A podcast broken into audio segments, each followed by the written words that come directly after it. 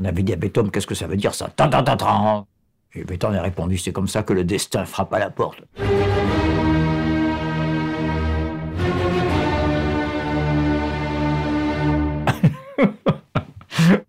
Beethoven a le génie de créer un univers musical en quatre mouvements à partir de rien. Ta ta c'est même pas un chant, c'est même pas un beau thème, c'est même pas un bel air, c'est rien, c'est ta. Beethoven a le génie d'organiser tout un univers musical avec une petite cellule dérisoire comme celle-là. Alors on est juste après la bascule mozartienne, ça y est, on y est dans la modernité avec Beethoven. Premier thème, tout le monde le connaît, ta ta ta ta. Et puis après, il y a un développement, quelques minutes, et puis tout d'un coup, il y a un petit arrêt dans le même mouvement. Là commence un second thème.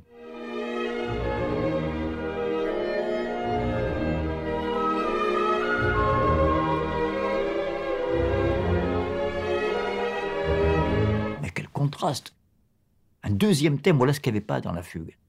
Ça, c'est typique de la forme sonate. Il y a deux thèmes et qui sont en conflit. Le premier frappe à la porte, presque agressif, décidé. Le second est plus intériorisé, plus tendre, plus sentimental. Et ça, vous l'avez dans des milliers et des milliers de morceaux à partir de Haydn, Mozart, Beethoven, mais c'est surtout Beethoven qui va le porter, c'est le genre à la perfection.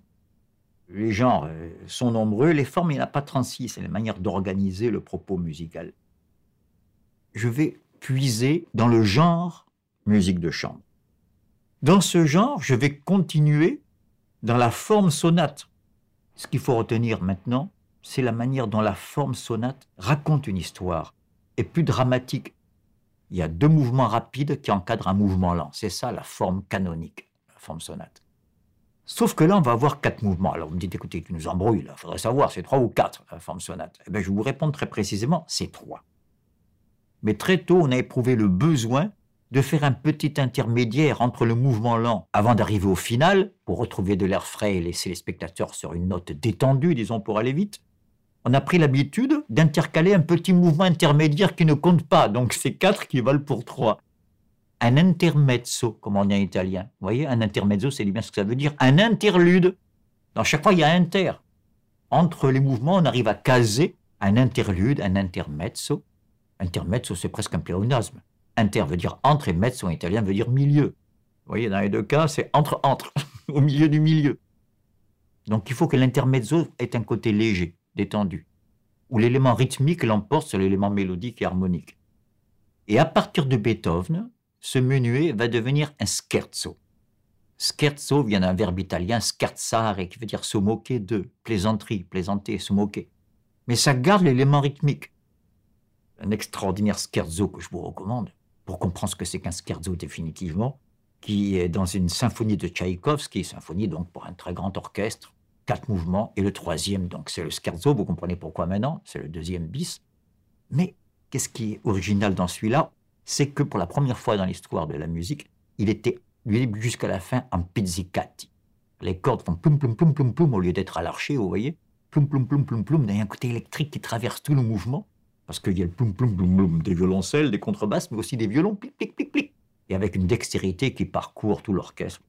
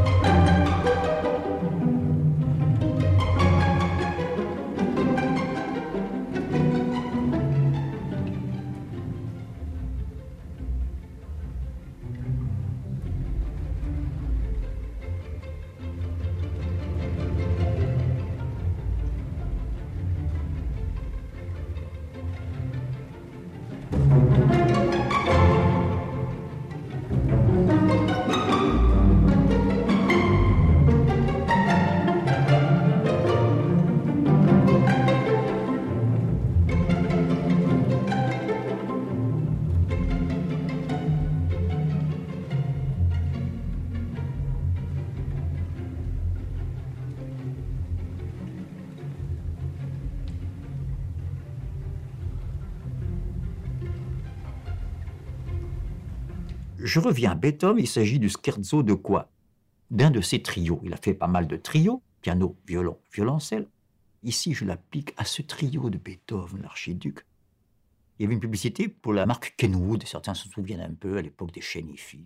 On voyait une photo de Beethoven vraiment en mauvais coucheur, avec les cheveux en bataille, avec un air menaçant, qui pointait un index accusateur sur le spectateur de la photo, sur vous et moi, en disant Kenwood, vous allez m'entendre.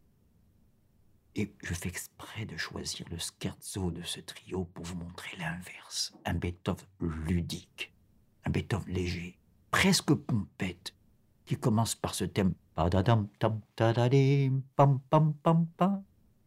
on l'écoute pour la première fois, on ne voit pas tout ça. Il y a tellement d'informations, c'est tellement riche, ces musiques, que si vous ne l'attendez pas, vous ne l'entendez pas. C'est une des grandes lois de la musique. On n'entend que ce qu'on attend.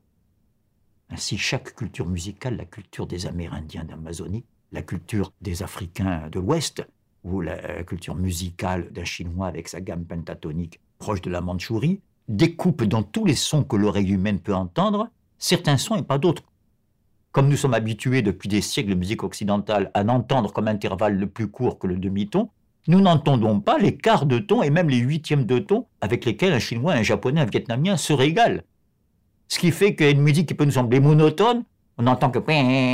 En fait, lui, il entend plusieurs sons que nous, nous n'entendons plus.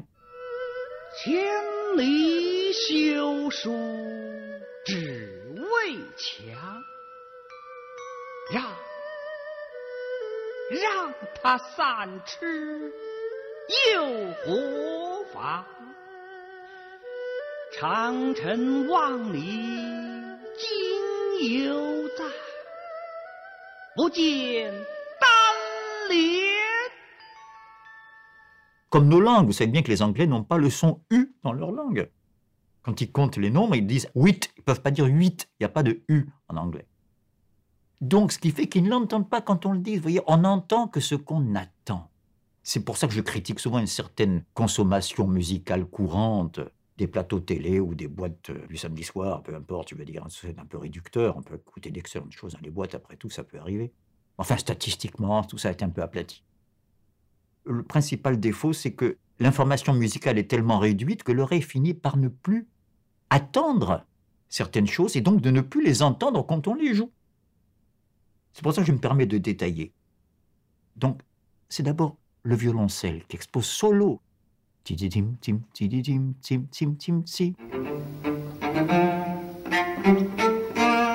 puis immédiatement le violon fait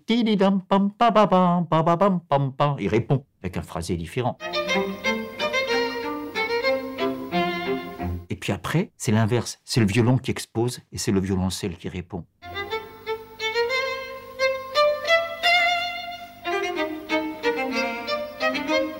Et enfin, le piano met les deux précédents accords.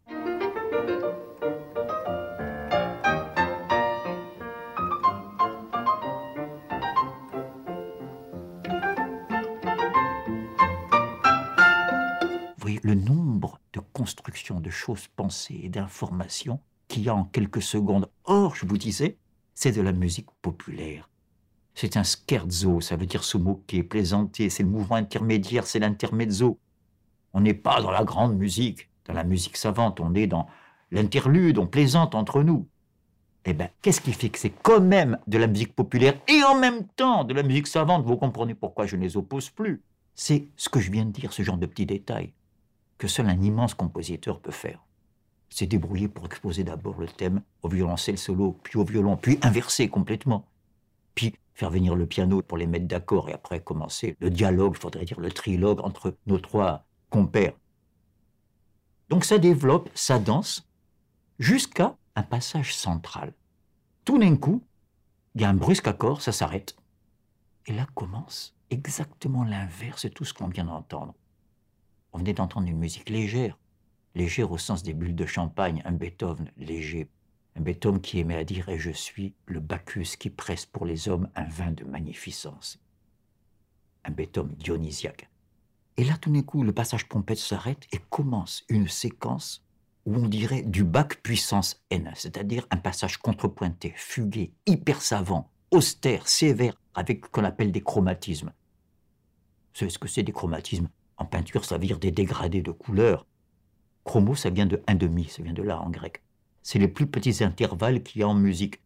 Au piano, par exemple, c'est l'intervalle qui est entre une note et celle qui lui est immédiatement euh, juxtaposée.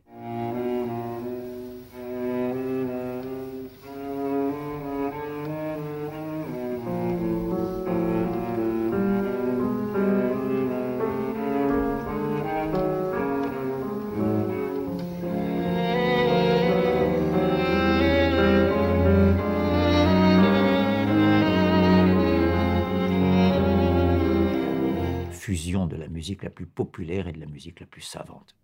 Ludwig van Beethoven, trio l'archiduc, deuxième mouvement scherzo.